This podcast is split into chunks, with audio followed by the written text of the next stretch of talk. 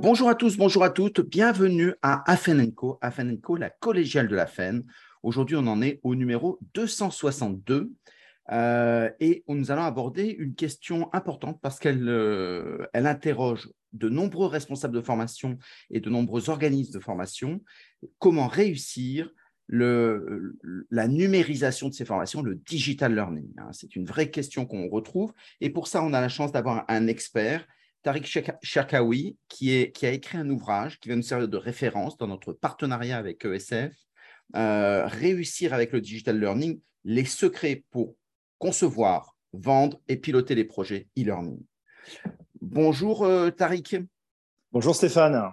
Tariq Cherkaoui, donc spécialiste à la fois euh, de, du e-learning et aussi spécialiste des projets. Et ça, c'est intéressant de penser le, numérique dans l'ensemble d'un projet de formation.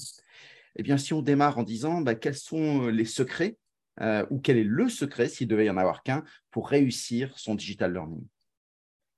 Alors, quel est le secret? Je pense que le secret, c'est d'abord et avant tout de se poser la question du besoin euh, du projet de formation. Euh, en fait, si on est sur une formation euh, soft, c'est inutile, je dirais, de, sortir l'artillerie lourde. Hein. si on est sur des initiatives ponctuelles, sporadiques, comme par exemple changer un petit peu l'humeur des collaborateurs, faire en sorte qu'ils soient un peu plus audacieux, un peu plus curieux, un peu plus coopératifs. Je pense que là, on va peut-être utiliser utiliser un dispositif euh, euh, plutôt léger. Par contre, à l'inverse, si on est sur un dispositif plus complexe, euh, comme le lancement d'un produit stratégique, une nouvelle voiture par exemple, dans plusieurs pays, voire dans plusieurs continents, lorsqu'on doit se plier à une contrainte réglementaire lorsque l'on doit travailler sur les valeurs de l'entreprise suite à une, une, fusion ou une acquisition, là, on va devoir effectivement réfléchir un petit peu différemment. Ça peut être aussi le cas pour des formations techniques, comme par exemple, on veut absolument que certaines populations soient certifiées, euh, que ce soit des certifications à la gestion de projet comme PMP, Prince 2, euh, ou ce genre de IPMA, ce genre de choses, ou des logiciels comme euh, Salesforce, AWS, SAP ou autres, ou même des certifications internes à l'entreprise euh, la maîtrise d'un brevet que l'entreprise euh, possède et elle veut absolument que les collaborateurs soient en maîtrise de ce brevet. Là, il va falloir euh, regarder l'action de formation comme une colonne vertébrale en interaction avec, bah, une colonne vertébrale avec des organes, avec des muscles, avec des tendons c'est-à-dire euh, en interaction euh, euh, avec, des, avec des services, avec des départements, avec des parties prenantes. Voir la formation, en fait, comme un projet. Et, le projet, notamment la gestion de projet dans les actions de formation, c'est un peu, il y, a encore un petit peu de travail, si vous voulez. Hein. C'est un peu le mariage de, la carpe et du lapin. Hein. Et, l'idée de ce livre et le pourquoi de, du fondement de ce, livre, c'est de, ça a été de réconcilier un petit peu cet antagonisme euh, qu'il peut y avoir entre d'un côté les actions de formation euh, un peu légères, euh, et puis voilà, apporter comme ça brut de fonderie, et puis des formations un petit peu plus lourdes, un peu plus complexes ou un peu plus techniques qui vont nécessiter une approche projet avec une dimension, je dirais, traditionnelle et des indicateurs de performance traditionnels de gestion de projet. Donc, si on, reprend l'idée d'une gestion de projet, la première étape, ça serait de constituer un groupe projet alors, euh, tout dépend de l'approche de développement et l'écosystème dans lequel on évolue. Mmh. Si vous me permettez, je vais prendre un exemple un peu trivial, Stéphane. Euh, supposons qu'on ait un déménagement à faire entre Paris et Marseille. On a la destination qui est très claire. On sait qu'on doit aller on, part de Paris et on doit aller à Marseille et on doit, euh, je dis n'importe quoi, euh, transporter des, des chaussettes, euh, enfin transférer une usine de Paris à Marseille, une usine de fabrication de chaussettes. là, dans ce genre d'environnement, on est dans un environnement dans lequel la destination est extrêmement claire, elle est extrêmement lisible. Mmh. Donc, on va plutôt avoir une approche de développement prédictive. Approche de développement prédictive où on va euh, chercher en fait à optimiser ses coûts, rationaliser un petit peu les coûts. Euh, et pour ce faire, ben, on va tout cadrer dès le départ pour ensuite exécuter euh, les diverses choses. À l'inverse, lorsqu'on est dans une approche de développement adaptatif, quand on a un écosystème qui change beaucoup, quand par exemple il y a des concurrents qui sortent de nouveaux produits très rapidement où il faut s'adapter, eh ben, le, changement est permanent. Et plutôt que d'avoir à le subir un peu comme un boxeur qui est pris dans les coins d'un ring et baladé euh, mm. euh, d'un coin à un autre du ring, à un moment donné, il faut que euh, le chef de projet, le coordinateur du projet, accepte ce changement, comme on dit dans l'adaptatif euh, Change is welcome. Hein. Mm. Et euh, alors, pour des raisons pédagogiques, je, ne vais pas rentrer trop dans le détail de, des diverses approches qui existent dans l'agilité, mais entendons-nous bien, l'agilité, c'est un terme assez générique qui signifie qu'on cherche à livrer rapidement euh, des produits ou des services euh, et surtout à les livrer correctement. Euh, indépendamment du fait qu'on soit dans un écosystème qui change. Alors, tout dépend de l'environnement. Et, alors, et bien sûr, entre les deux, on a des approches de développement un peu plus hybrides qui vont combiner ces diverses approches. Et donc, pour, pour, être agile, si je, je, synthétise, il faut d'abord se mettre en veille voir, euh, voir dans l'écosystème ce qui bouge, qui, quelles sont les possibilités avant de rentrer dans le projet tout Alors, en fait, tout dépend effectivement de l'écosystème du coordinateur de projet. Est-ce que euh, il est. si, on prend un euh, projet des plus simples, parce que c'est celui qui est le plus commun, le, management, donc comment est-ce qu'on forme, donc c'est structurant pour l'entreprise, oui. donc comment est-ce qu'on s'y prend? Alors, en fait, je, dirais, Stéphane, il y, a, vraiment deux niveaux. Et c'est là où je veux vraiment attirer euh, votre attention sur les deux échelons d'une action de formation. Il y a l'action, je dirais, il y a le bas de la pyramide, il y a euh, enfin, une pyramide organisationnelle traditionnelle où en bas de la pyramide, on va avoir les équipes projets, les ingénieurs pédagogiques, les formateurs, les graphistes, euh, les administratifs, euh, les développeurs informatiques parfois quand il y a beaucoup de code. En haut de la pyramide de l'organisation, on a le comité de direction, souvent avec une direction générale et des responsables RH. Et parfois aussi des responsables formation. Et entre ces deux niveaux, on va avoir le coordinateur de projet. Et je crois qu'il faut vraiment faire un grand partage entre le niveau le plus bas de la pyramide, les équipes projets qui vont produire un livrable, un parcours de formation, alors digitalisé ou pas, et puis l'échelon supérieur où on va vraiment avoir le coordinateur de projet qui, lui, va devoir rendre des comptes à sa hiérarchie, apporter de la visibilité. Et donc, tout l'enjeu pour le chef de projet, c'est de réussir à coordonner un petit peu les équipes, agir un peu comme un facilitateur, quelqu'un qui est un catalyseur et qui permet euh, aux équipes de se synchroniser, mais aussi d'apporter à la direction euh, et aux parties prenantes importantes du projet euh, de, la, lisibilité sur différents indicateurs de performance. Alors, donc, tout dépend. si on est dans une approche de développement prédictive, souvenez-vous, on cadre dès le départ et on exécute ensuite. On va d'abord démarrer par un cadrage, donc euh, ce qu'on appelle l'initiating, l'initialisation, puis ensuite la planification, la planification des diverses tâches, euh, que ce soit la planification en termes de calendrier, que ce soit en termes de coûts, que ce soit en termes de communication, en termes de risques, euh, etc. puis ensuite, on va exécuter les choses. On va vraiment faire mettre les mains dans le cambouis pour créer le support et les supports qui vont bien puis bien sûr de temps en temps les contrôler et les contrôler avec les indicateurs de performance euh, ad hoc, et puis à la fin, bien sûr, clôturer euh, le projet et puis remettre un joli petit rapport au commanditaire du projet.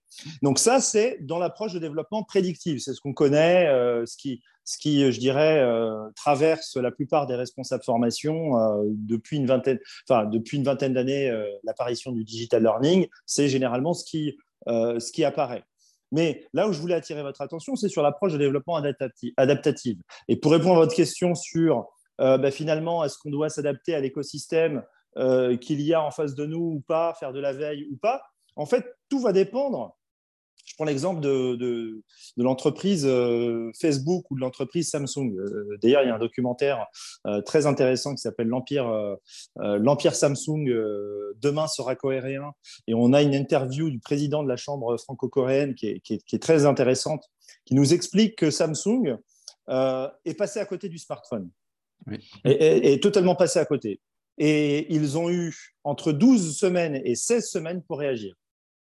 Donc, en gros, s'ils ne réagissaient pas très vite, et Facebook a eu exactement le même problème avec Google ⁇ en gros, ils mettaient la clé sous la porte. En tout cas, sur le département smartphone. Mm. ou sur le département réseaux sociaux. Donc, il y a un enjeu dans l'adaptatif de livraison, de livraison rapide et de livrer rapidement. Donc, en fait, tout dépend de l'écosystème dans lequel va évoluer le, chef de projet et son équipe, et tout dépend, euh, je dirais, du niveau de certitude qu'il y a sur la qualité des livrables à apporter. Et c'est souvent là que, malheureusement, que le bas blesse, parce que ça, nécessite des problématiques de, euh, presque philosophiques, hein, de langage, notamment au moment du recueil des exigences. C'est souvent là que le bas blesse. Et tout l'enjeu du chef de projet, c'est de réussir à se positionner avec la meilleure approche de développement pour pouvoir produire soit un produit qui soit en maîtrise des coûts quand on est dans une approche de développement prédictive, soit un produit qui soit livré rapidement et correctement euh, pour échouer très vite euh, et apporter euh, de la valeur le plus rapidement possible à des parties prenantes qui sont tiraillées soit par des contraintes externes, des fournisseurs qui très très vite doivent produire de la valeur, euh, et on n'a pas forcément de la visibilité sur ces fournisseurs, ou en interne parce qu'on a une nouvelle direction euh, général parce qu'on a fait une nouvelle euh, acquisition d'une entreprise et, il faut produire des choses euh, rapidement pour pouvoir envoyer des bonnes images au bon moment, parce qu'il faut se plier à une contrainte réglementaire qui est sortie un peu rapidement. bref, voilà, réussir en fait à combiner la bonne approche en fonction de l'échelon dans lequel on se trouve. Voilà. Donc là, effectivement, c'est la gestion de projet, le pilotage du projet. Mais mhm. finalement, est-ce que le numérique euh, rend la formation plus intéressante? Est-ce que finalement, avant de parler du pilotage, et on va pouvoir en rediscuter, est-ce que finalement, avec le numérique, on peut apprendre mieux? Alors, toutes les études prouvent aujourd'hui que euh, ce qui marche vraiment, c'est le blended learning. Hein. C'est vraiment euh, le haut du panier, hein, le blended learning, c'est-à-dire la, la, juxtaposition d'activités synchrones vous savez, un échange comme on a là maintenant, c'est une activité synchrone. On, a un échange immédiat, le face-à-face, la visio, etc. combiné, voilà, e, exactement, combiné à des activités asynchrones. SMS, euh, euh, chat, email, note audio, euh, chat persistant, chat éphémère, etc., etc.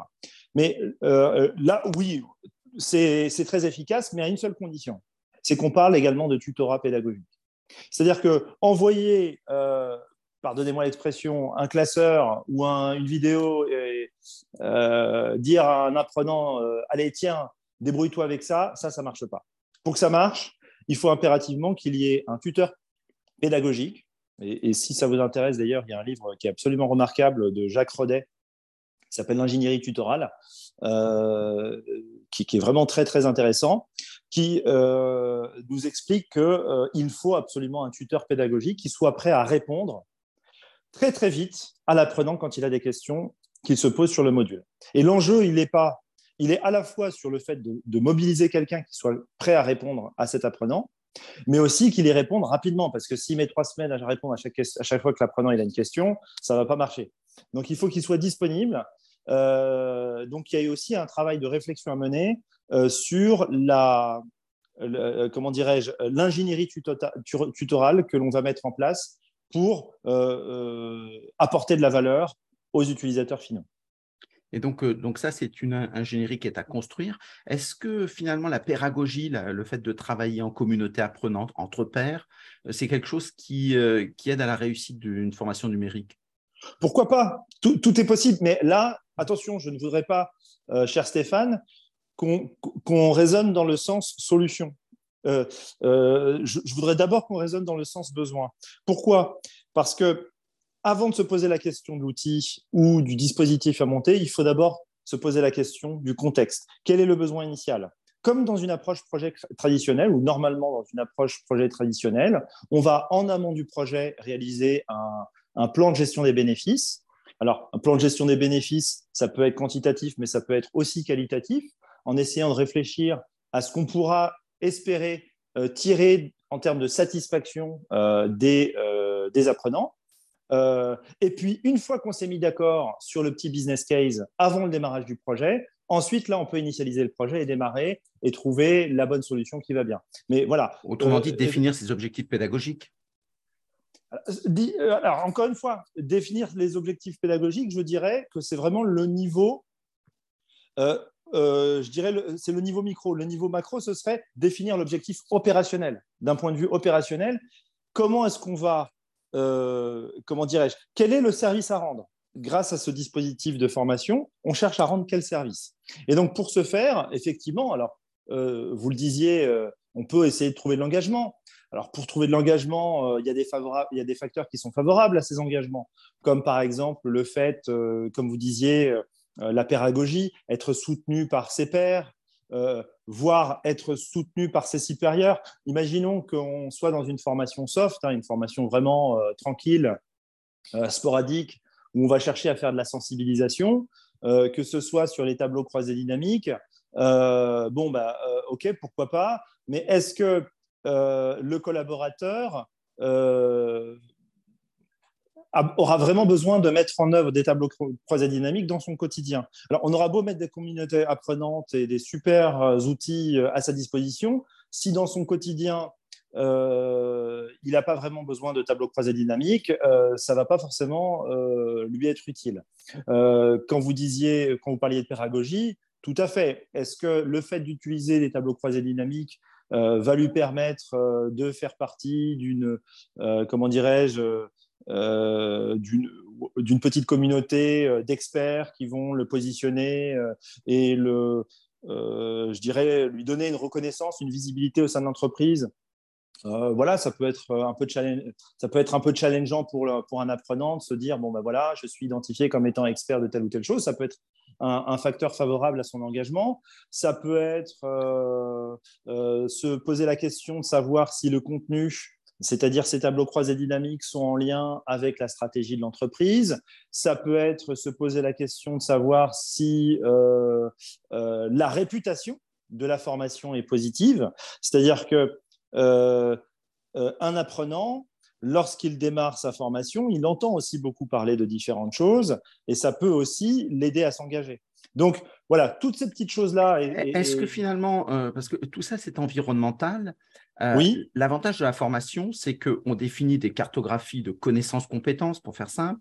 On se dit par exemple les 300 mots qu'il faut connaître pour avoir les bases d'une langue ou, euh, ou, d'autres choses comme les tableaux euh, croisés dynamiques. dans ces, dans ces cas-là, c'est intéressant, on sait où on va. C'est-à-dire que mhm. l'avantage, c'est que par rapport aux partenaires sociaux, par rapport aux cartographies des, compétences qui sont définies en amont, des habitudes de, des métiers, on a, on a ce qu'on peut discuter, hein, bien sûr, mais on a une cartographie, on dit on sait où on veut aller. On dit par exemple, on veut que les gens maîtrisent ce geste-là qui est identifié de telle et telle façon. Donc, une fois qu'on a ça, euh, dans ces cas-là, euh, on a le projet, l'objectif qu'on peut quantifier. À la fin, c'est acquis, pas acquis. Et dans ces cas-là, on peut rentrer dans les modes opératoires, la pédagogie, en se disant bah, quel chemin on, prend. Tout à fait, absolument.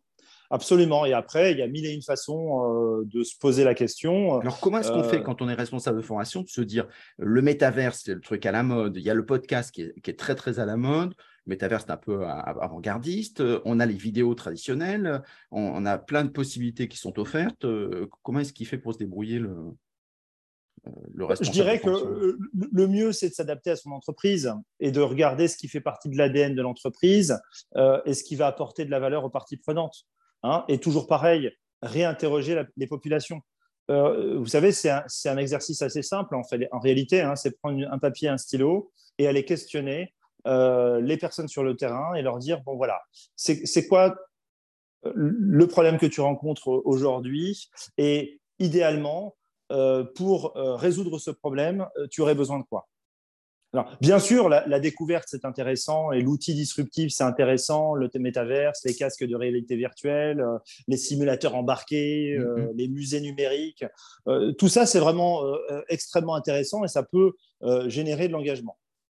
Néanmoins, je voudrais vraiment, et c'est pour moi extrêmement important, qu'on se pose la question de l'impact. C'est-à-dire que je veux bien qu'on réfléchisse à l'outil, mais euh, que cet outil soit au service euh, d'une finalité et d'un impact qui soit beaucoup plus grand euh, que, que le moyen que l'on va entreprendre pour y arriver. C'est la finalité qui va déterminer l'outil et, non pas l'outil qui va déterminer la finalité. Et donc, ça veut dire qu'on on réinterroge les, les apprenants? On interroge les, les apprenants. alors, pour moi, c'est au-delà des apprenants, c'est interroger les parties prenantes principales du projet. Vraiment aller voir les parties prenantes principales. Euh, peut-être que. Je vous raconte une petite anecdote, euh, si vous me permettez. Euh, il y a quelques années, alors je ne sais pas si l'anecdote est vraie ou si elle a été inventée, mais en tout cas, ce qui est intéressant, c'est le concept qui se cache derrière. Voilà. il y a quelques années, il y a des personnes qui voulaient absolument construire un stylo euh, qui puisse euh, fonctionner dans l'espace en apesanteur. Euh, donc, donc ils se sont tous penchés sur ce stylo. ils ont dépensé des, centaines de milliers de dollars, pour ne pas dire des millions de dollars. Je crois que c'était l'entreprise NASA, mais je ne suis pas sûr de mon coup. et donc, le, stylo en question, voilà, ils ont mis vraiment des équipes de R&D pour essayer de, produire quelque chose, un stylo qui fonctionne bien. Et puis, d'un seul coup, il y a, il y a les Russes qui sont arrivés, qu'on soit russophone ou russophile. Russophile, ce n'est pas du tout la question. Hein. Euh, et ils ont dit, j'ai trouvé un stylo. Et vous savez, ils ont présenté quoi? Ils ont présenté un crayon de papier. D'un côté, on a une entreprise qui a dépensé des millions de dollars en recherche et développement pour produire un stylo qui puisse écrire en apesanteur. Et de l'autre côté, on avait une entreprise euh, qui est arrivé, qui a dit c'est bon, moi j'ai trouvé le, stylo, c'est un crayon de papier. Et en fait, ça, cette anecdote, elle est extrêmement intéressante parce qu'elle nous oblige à réfléchir au raisonnement valeur. C'est-à-dire aller voir les parties prenantes principales du projet. Alors, ça peut être les apprenants, mais ça peut être aussi euh, les pairs des apprenants ou les supérieurs des apprenants, des directeurs opérationnels. On va les discuter euh, avec elles et avec eux. Et on va, on va leur poser la question, comment est-ce qu'on peut vraiment vous émerveiller avec ce projet? Comment est-ce qu'on peut vous satisfaire? Mais tout de suite, rajouter immédiatement, sans que ça nous coûte un bras. Hmm. Pour avoir ce raisonnement valeur, c'est satisfaction des parties prenantes d'un côté, oui, mais sans que ça nous coûte un bras de l'autre. C'est-à-dire en rationalisant nos coûts également et en essayant de proposer quelque chose qui soit le plus utile possible. Ça veut dire qu'il faut vraiment réfléchir à l'utilité du service à rendre. Mmh. Oui, moi je ne suis pas, je suis pas Ce qui est le propre du numérique, c'est que Tout à fait. Si, on enregistre euh, en vidéo, la scalabilité du produit fait qu'on peut l'utiliser mille fois, dix mille fois, cent mille fois. Et donc, on a des économies d'échelle. Donc, l'argent n'est plus aussi important, outre le fait de trouver des choses euh, gratuites de très, très belle qualité euh, sur le web. Mmh dans ces cas-là, ça permet de repenser la, la pédagogie, non? Absolument, absolument. Absolument. On a aujourd'hui effectivement euh, la possibilité de faire des choses euh, tout à fait euh, intéressantes sans qu'on fasse les fonds de. Tout à fait. Donc, ça, veut dire, et, toi, si, dans, ce que tu, conseillerais, c'est alors c'est vrai que l'outil est au service du projet, donc on l'a identifié. Quand on sait ce qu'on veut faire, quand on identifie les compétences et les connaissances qu'on a qu'on veut atteindre, quel cheminement tu proposerais? Moi, ce que je proposerais en tant que en tant que en tant que coordinateur de projet ou en tant qu'ingénieur pédagogique En tant que coordinateur de projet, de façon à se dire j'ai mon objectif, après tous les chemins sont bons, c'est quoi la bonne méthode pour avoir le bon chemin? Alors, pour moi, idéalement, c'est euh, d'abord d'avoir une autorisation officielle de démarrer le projet. Donc, ça passe. Alors, chez les consultants, on appelle ça euh, la lettre de mission. Euh, chez les experts comptables, on appelle ça la note de cadrage. chez les chefs de projet traditionnels, on appelle ça la charte du projet. On peut l'appeler comme on veut. Ça peut être un email. D'abord, c'est le démarrage par, je dirais, une autorisation officielle de démarrer qui va donner en fait au coordinateur de projet l'autorité pour pouvoir démarrer son projet, euh, euh, je dirais, avec les, un minimum d'autonomie pour pouvoir ensuite coordonner ces différents acteurs. ensuite, bien sûr, ça va être, comme je disais, recenser un petit peu les diverses parties prenantes. Puis ensuite, ça va être. Tu mettrais qui dans les parties prenantes? Les parties prenantes principales du projet, ça peut être aussi bien les équipes projet, celles qui vont, ce qu'on appelle les ressources, hein, celles qui vont vraiment être avec les mains dans le cambouis, les ingénieurs pédagogiques, les formateurs, les administrateurs, les responsables communication, euh, euh, les, éventuellement les, le département achat s'il y a besoin de, faire intervenir des acheteurs pour des, sous-traitants. Mais ça peut être aussi plus large. Je dirais toute personne qui a un niveau de pouvoir. Euh, alors, dans, le, dans le standard, vous savez, je suis un aficionado de la certification PMP, donc des fois, j'utilise du vocabulaire qui est issu de, cette association, qui s'appelle euh, le Project Management Institute. Et on utilise un modèle qui s'appelle le, Salience Model, le modèle de prédominance, et qui consiste en fait, sur chaque partie prenante, à, à faire trois cercles. Quel est le niveau de pouvoir de mon interlocuteur? Quel est son niveau de légitimité? Et quel est son besoin d'attention? Euh, immédiat. Et en fait, euh, recenser euh, les parties prenantes, ça veut dire aussi savoir un peu qui est qui. Il y, avait déjà eu un, travail qui, avait été fait à l'époque, je crois que c'était par Jenkins, sur l'analyse des sociogrammes des entreprises. C'est aller voir, c'est-à-dire aller voir, indépendamment de l'organigramme de l'entreprise, qu'est-ce qui se cache en termes de jeu de pouvoir dans mon organisation et comment est-ce que je vais pouvoir recenser mes différents acteurs pour pouvoir être vraiment percutant. Parce que euh, aller se contenter d'aller voir l'équipe projet, les ressources, le département achat, le département juridique pour gérer son projet, euh, je dirais que ça n'est pas suffisant. Il va falloir euh, vraiment aller regarder quelles sont les personnes qui potentiellement pourraient bloquer le projet ou débloquer le projet. Et, élaborer une stratégie pour pouvoir embarquer tout le monde et faire en sorte que tout le monde soit, soit OK. Une fois qu'on a fait ce travail... Quand, tu dis tout le monde, tu vas jusqu'à l'apprenant ah, bien sûr, ça peut même aussi être tout à fait l'apprenant. C'est même utile pour l'apprenant qui dise, bah voilà, moi dans mon apprentissage. Alors après, euh, tout dépend encore une fois de l'ADN de l'entreprise, mais on pourrait très bien imaginer euh, dire à l'apprenant, bah, euh, ce serait quoi la pédagogie idéale pour vous?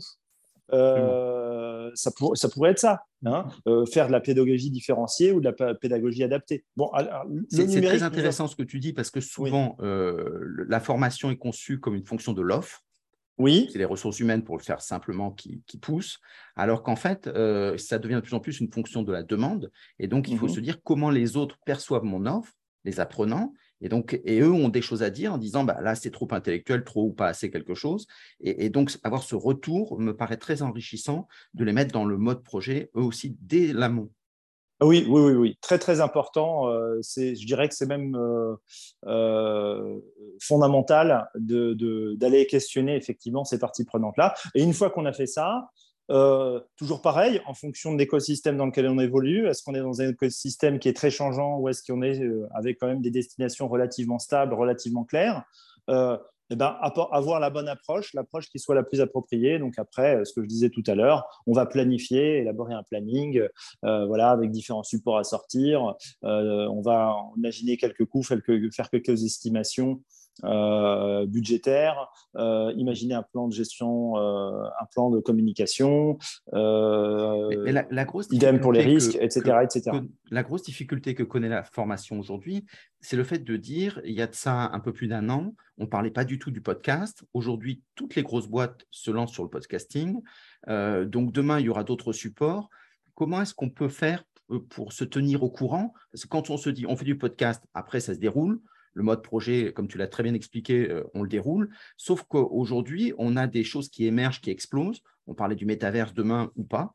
Euh, on n'en sait mhm. rien. Et donc, comment est-ce qu'on fait pour euh, se maintenir en veille? Exactement. Ah, je dirais bon, d'abord acheter mon livre. oui, déjà. Très bien. Bravo. Peut-être aussi aller dans différents salons. Euh, je pense que les salons sont quand même relativement intéressants de ce point de vue-là, euh, parce qu'ils offrent à chaque fois euh, voilà, des, tendances. Alors, il y en a un peu partout en Europe, il y en a en France, il y en a en Allemagne. Alors, il y en a un qui est très, très grand, qui est aux États-Unis. Alors, il est moins orienté learning, il est plus orienté digital. le nom m'échappe, il est à Las Vegas. le, CES. Le CES de Las Vegas, merci. voilà, bon, pour ceux qui ne peuvent pas aller aux États-Unis, il, y a des choses très intéressantes sur le mobile à, à Barcelone. Voilà, après, je pense que vraiment, c'est voilà, se maintenir en veille, euh, participer à des conférences, euh, à des salons, euh, ne pas hésiter à se tenir informé, écouter votre podcast aussi, hein, Stéphane.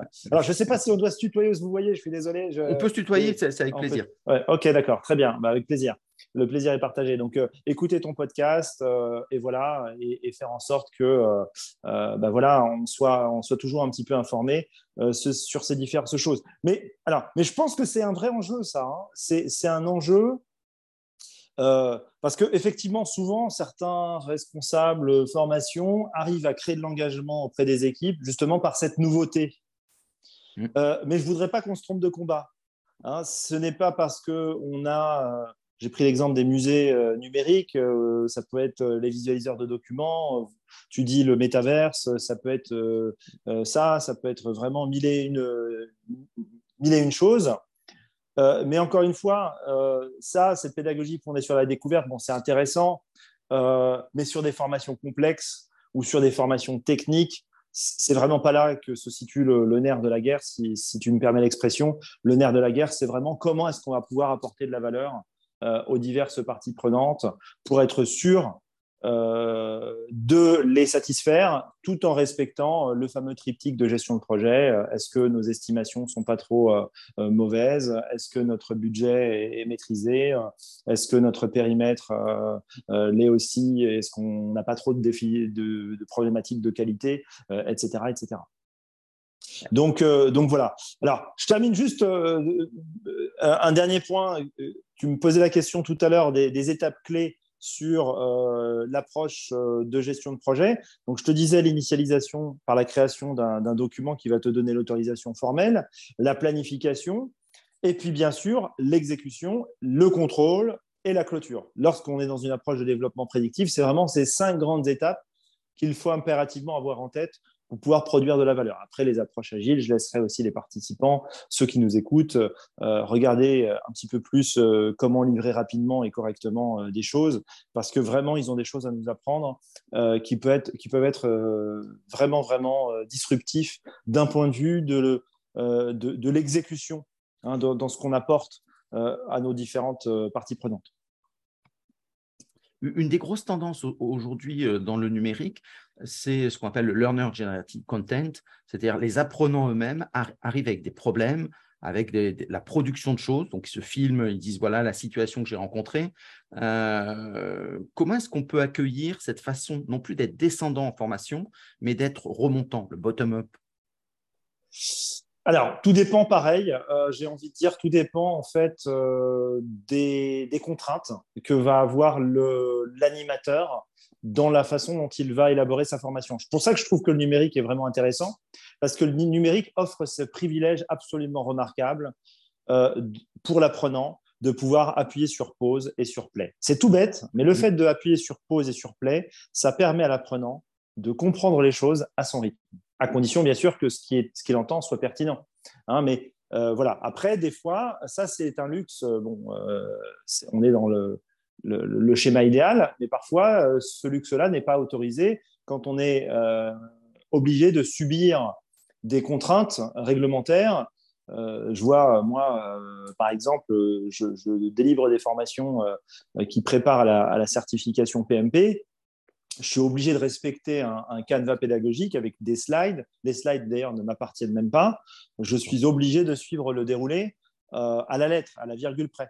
Et mmh. je ne peux pas en démordre. Donc, des fois, euh, ça peut être descendant. Ça va dépendre vraiment de la culture euh, aussi de l'entreprise. Est-ce qu'elle va, être, est-ce qu'elle va accepter qu'on va lui proposer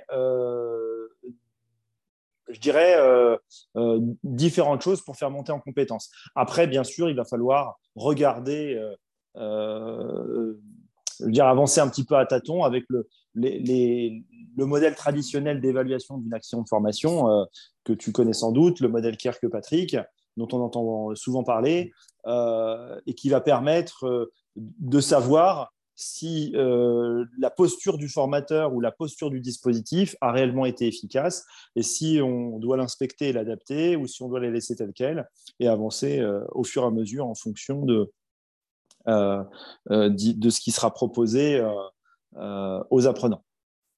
C'est un peu tout l'enjeu qui se. Le XXe siècle était très très descendant dans le numérique. Euh, donc, on verrouillait tout parce qu'il y avait tout des chartes. C'est ce que tu disais avec les, PowerPoint, ils sont calés euh, et on n'a pas le droit de sortir. Ça, c'est l'ancienne version de la formation.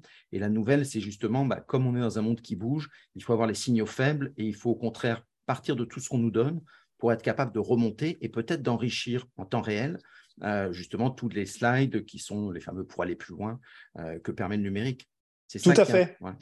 Tout à fait. Et, maintenant, on arrive à faire des choses très intéressantes. Alors, je, permets une autre, un autre film, le film Les stagiaires de, de Sean Levy, où on, a, c'est un film assez humoristique, hein, assez rigolo, où on, a, on voit la pédagogie de projet qui avait été exposée par John Dewey euh, où on voit deux quadragénaires euh, qui se retrouvent sans emploi après la faillite de leur entreprise. Euh, ils sont totalement novices en informatique, ils postulent chez Google et on les voit rentrer en compétition les uns avec les autres pour réaliser des projets.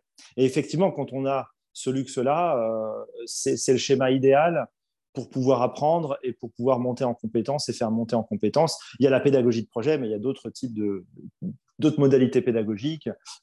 effectivement, tout ce qui va permettre d'adapter euh, la pédagogie à l'apprenant ou au groupe d'apprenants sera bien entendu euh, à accueillir les bras ouverts, euh, si tant est que l'on ne perde pas de vue l'objectif final opérationnel. Donc, tu, tu parlais de l'engagement. C'est oui. quelque chose qui est de plus en plus qu'on peut calculer d'ailleurs. Euh, si on a une communauté du style Teams où on voit le nombre de décrits, le nombre de textes produits, etc., même le sens avec le, web sémantique, comme on dit, euh, être capable de, voir ce qu'on ce qu'on porte. Euh, est-ce que l'engagement pour toi est un bon indicateur pour la formation Oui et non. Oui et non. Moi, j'aime beaucoup le modèle Kirkpatrick. J'aime beaucoup le modèle Kirkpatrick parce qu'il a vraiment cette notion. Euh, je le rappelle peut-être pour mémoire. Oui, très bien. On, se pose, on se pose en gros quatre questions clés. Un, quel est le niveau de satisfaction euh, des apprenants à l'issue de la formation? Deux, quel est le niveau de connaissance théorique des apprenants à l'issue de la formation? Euh, Trois, quel est le niveau de connaissance pratique des apprenants? C'est-à-dire, qu'est-ce est-ce qu'ils sont capables de mettre en application sur, le terrain ce qu'ils ont vu euh, en formation, ce qu'on appelle le transfert de compétences. Et puis enfin, le dernier niveau, euh, les responsables formation, ils sont très sensibles. les résultats de l'action de formation mmh. en termes de ROI, en termes de RE, Return on Expectations, ou euh, Return on Investment. Le dernier niveau, le niveau ROI, il est très difficilement quantifiable. Euh, parce qu'il peut y avoir des biais. Euh, j'en parle un petit peu dans mon bouquin euh, s'il y en a que ça intéresse. Mais en gros, j'explique que la meilleure façon de procéder, c'est de procéder comme on fait dans le domaine de la gestion de projet, c'est de procéder au moment, vraiment de faire un point par rapport au recueil des exigences et à l'élicitation des exigences, et quand on est vraiment obligé de regarder d'un point de vue opérationnel euh, le résultat d'une action de formation, c'est de, euh, de mettre en place des groupes pilotes où on va, par exemple, imaginons qu'on est, euh, je sais pas, 100 apprenants à former aux tartes au citron meringuées. on prend un groupe de 20, 20 personnes on, va leur donner, on va leur donner cette formation aux tartes au citron meringuées et on va les comparer avec ceux qui n'ont pas suivi euh, la formation. Et on va regarder si les gens qui vont goûter cette tarte au citron meringuée seront plus satisfaits euh, de cette tarte au citron meringuée euh, par rapport au groupe qui, lui, n'a pas suivi de formation. Mais ces résultats peuvent être biaisés parce qu'il il peut y avoir un nouveau collaborateur très expérimenté qui arrive dans le groupe B ou le départ de sept collaborateurs dans le groupe A etc., euh, etc. Donc, euh, effectivement, ce, résultat peut être un petit peu biaisé euh, par rapport à ça. Et tu, parlais de, comment dirais-je, d'indicateurs quantitatifs pour essayer d'aller regarder ce qui se passe sur une plateforme collaborative de type Teams pour voir s'il y a des échanges et comment se passent les échanges. Oui, pourquoi pas, ça, ça peut être utile pour faire, je dirais, de la supervision de type coaching où on va aller regarder la pertinence des questions apportées euh, ou des réponses plutôt apportées par le formateur ou par le tuteur pédagogique et la qualité des questions euh, posées par, euh, par les apprenants. Mais quantifier à l'extrême, je crois que ce serait un travers. C'est un peu comme quand il y a eu la mode du management par objectif. On était vraiment dans des, dans des chiffres, dans une approche quantitative des chiffres. et je pense qu'il faut avoir une approche aussi dynamique des chiffres plutôt qu'une approche statique euh, des chiffres et regarder ce qui se cache derrière, hein, le niveau de progression de l'apprenant, euh, son niveau d'implication, euh, etc. Donc, oui, pourquoi pas, mais attention à ne pas non plus être prisonnier des, des indicateurs quantitatifs. il, faut, il faut savoir aussi voir ce qui se cache derrière. Exactement. Et faire vivre aussi ces indicateurs en disant bah, un indicateur est bon tant qu'il l'est, et puis au bout d'un moment, en changer en fonction. Tu parlais dans ton livre, euh, tu fais les secrets pour concevoir, vendre et piloter. On a parlé de la conception, on a parlé de la, du pilotage, euh, des projets de e-learning. Comment tu le vends en interne? C'est une source d'angoisse euh, pour, pour, les apprenants, pour les formateurs. le changement n'est pas forcément une, une chose facile à vivre. Oui, parce qu'il y a plusieurs craintes il y a plusieurs craintes, plusieurs angoisses. Le, directeur général, lui, son angoisse, c'est son porte-monnaie. Euh, il, se pose la question de savoir si son chiffre d'affaires euh, va augmenter après une action de formation. Euh, est-ce que sa qualité de service, elle va augmenter? À l'inverse, le, le, responsable formation, lui, va se poser la question de savoir est-ce que sa formation, elle va être vraiment pertinente? Est-ce qu'il va être dans le coup ou pas? Est-ce qu'elle va être tendance? Est-ce qu'elle va être efficace? Est-ce qu'elle va être euh, subventionnée? Est-ce qu'elle va trouver des, subventions? Ou euh, est-ce qu'elle va être administrée euh, correctement? Le, formateur, lui, son angoisse ou sa crainte, ça va être plutôt de, ne pas satisfaire ses apprenants. Parce que malheureusement, beaucoup de formateurs sont, sont uniquement objectivés là-dessus. Et je trouve que ça, c'est une erreur. parce que quand on regarde le modèle Kirkpatrick, il faut aussi aller regarder le niveau 2, dont je vous parlais tout à l'heure, le niveau de connaissance des apprenants, voire le niveau de transfert des connaissances sur le terrain. Euh, est-ce que le collaborateur arrive vraiment à mettre en application dans son quotidien ce qu'il a vu en formation? Et puis l'apprenant, alors le plus, je dirais le plus, euh, à la fois le plus stratégique, le plus complexe et, le plus euh, sujet à, à des erreurs, c'est l'apprenant. Parce que l'apprenant, lui, sa crainte, c'est de perdre son temps et de ne rien apprendre.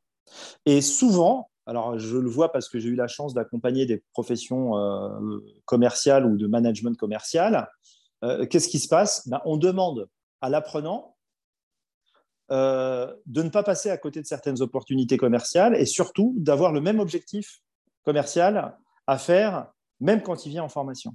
Donc, résultat des courses, qu'est-ce qui se passe?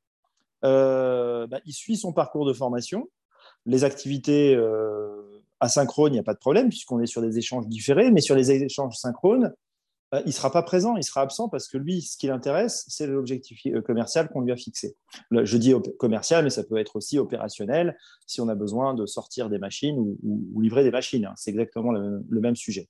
Donc effectivement, pour sortir de ces craintes, mm. eh ben, il faut voir l'action de formation, euh, comme je disais tout à l'heure, comme un, réel projet où on va euh, réconcilier euh, un peu les, différents antagonismes qu'il peut y avoir entre d'un côté une approche verticale de la formation et de l'autre une approche plus, plus opérationnelle, plus centrée sur le projet, où on va faire de mener des dispositifs d'accompagnement au changement. et là, pareil, un dispositif d'accompagnement au changement, euh, c'est tout à fait possible, hein. euh, mais ça nécessite un certain, euh, je dirais, un certain, comment dirais-je, un certain niveau de méthode ou un certain niveau d'approche qualitative ou, quantitative. tu, dirais du marketing du Covid. Tu, tu, parlerais de marketing pour rassurer tous ces publics en disant par exemple les managers. Ça peut être absolument, tout à fait, Stéphane. Euh, je sais pas, euh, tu te souviens comment ça s'est passé? Alors, pardon, euh, je ne vais pas polémiquer hein, d'un point de vue politique, mais je trouve que c'est un très bon exemple. comment ça s'est passé pendant la période du Covid et du confinement? On a eu affaire, en fait, à une grande stratégie d'accompagnement au changement de la population française. alors, comment tu, le, comment tu le vois, ça? Alors, en fait, je pense qu'il y a eu vraiment deux grands axes. Le premier axe a été un axe de communication. où on a par la communication, chercher, et c'est ce qui est le plus important quand on veut faire de l'accompagnement au changement, c'est de faire prendre conscience aux personnes qu'il y a un truc qu'il faut changer. La dramatisation avec tous les jours les chiffres. Voilà, exactement, Stéphane, c'est exactement ce que je voulais te dire. C'est que on dit souvent il faut, il faut faire prendre conscience aux gens qu'on doit changer. Non, mais là, attention, on arrête tout, là, on stoppe, on pose les stylos. Là, il est en train de se passer quelque chose de grave. Et on va essayer de faire prendre conscience aux gens qu'il y a un truc qui va nous obliger à changer. Donc ça, c'est le premier niveau, c'est le niveau prise de conscience. Alors, le modèle que je, te décris là, c'est un modèle qui, qui vient d'une certification qui s'appelle ProSci. Euh, le modèle, c'est le modèle ADCAR. Awareness, Desire, euh, Knowledge, euh, Actionable et Reinforcement. En gros, c'est faire prendre conscience, donner envie aux gens de mmh. changer, leur donner les connaissances pour changer, leur donner des actions concrètes à mettre en œuvre et enfin renforcer, être dans le suivi. Donc là, premier niveau, on va faire prendre conscience aux gens qu'il faut qu'ils changent. Ensuite, leur donner envie de changer. Bah, c'est ce que tu disais avec des chiffres, euh, mais aussi euh, avec des solutions, en leur disant, ben voilà, la solution, c'est le confinement, la solution, c'est les gestes barrières, la solution, c'est ci, c'est ça. Puis ensuite, le niveau de connaissance. Est-ce que vous faites bien les gestes barrières? Voilà comment est-ce qu'il faut les faire. Euh, le masque, voilà comment est-ce qu'il faut le poser. On ouvre la porte ou la fenêtre pour ventiler son appartement. Puis ensuite, derrière, une fois qu'on a fait ça, ben, on met en, place des actions euh, concrètes. Euh, quel type d'action vous pouvez prévoir? Ben, C'était imprimer des feuilles euh, pour sortir de chez soi, des choses comme ça. Et puis, bien sûr, on fait du renforcement, on, donne, on communique sur les chiffres et on, et on vérifie que tout le monde est en train de changer. On regarde un peu les évolutions de la maladie ou du virus un peu partout en France pour voir. On a fait la même chose avec les campagnes de sécurité routière. Mm. On a fait la même chose avec le sida. À l'époque, euh, mm. euh, je ne sais pas si tu te souviens, euh, il y avait des émissions de télévision comme ça où on cherchait à faire prendre conscience aux gens qu'ils devaient changer de comportement. Donc c'est tout à fait possible. mais donc c'est très juste. Par contre, c'est vrai qu'on arrive à la fin de l'émission, donc ah. c'est toujours un peu frustrant, mais ça veut dire que c'était intéressant. Donc il y a tout un travail de communication et de faire savoir, en tout cas, l'impact que ça a. Et d'ailleurs, c'est une façon de faire venir les gens en disant un tel a, apprécié ce type de formation, voilà ce qu'il en a tiré. Et donc, ça permet justement de favoriser le call to action. Euh, Tariq, euh, si euh, tout ce que tu dis intéresse. Alors, bien sûr, on n'a pas pu tout traiter. Il y a plein de choses aussi, des cas concrets dans, dans le bouquin. Donc, n'hésitez pas à la voir. Vous aurez tous les éléments et le lien dans les notes de l'émission. Sinon, vous tapez sur Google. Euh, donc, si on veut te voir toi, parce qu'on on aimerait te, connaître davantage, euh, comment est-ce qu'on peut faire pour te joindre? Alors, euh, j'ai un blog. Je suis également blogueur professionnel. Ah donc, je, en plus de mes activités de consultant, les gens tapent Tariq Cherkaoui Prométhée. Ils devraient pouvoir me trouver très facilement. Sinon, je suis également le, blog est sur LinkedIn. Le blog est sur, sur Google, en fait, sur WordPress, en fait. Hein. C'est un site internet classique. Alors, euh, c'est sur la thématique de la gestion de projet et euh, euh, pour ceux qui souhaitent certifier leurs compétences à la gestion de projet, je, propose des, des, formations et des coachings pour ceux qui veulent se préparer à la certification PMP. C'est un peu l'équivalent du TOEIC pour ceux qui veulent maîtriser l'anglais, mais pour ceux qui veulent maîtriser un peu plus, standardiser la gestion de projet. Impeccable. Et euh, donc, sinon, LinkedIn ou alors carrément passer par euh, la maison d'édition, euh, réussir avec le digital learning. Et puis, vos feedbacks seront les bienvenus. On répond à tout le monde. Donc, n'hésitez pas à nous faire voilà, des, retours, des commentaires. On sera ravis de, de pouvoir vous répondre. Merci, Tariq Cherkaoui. À bientôt à tous. À bientôt. Merci, Stéphane.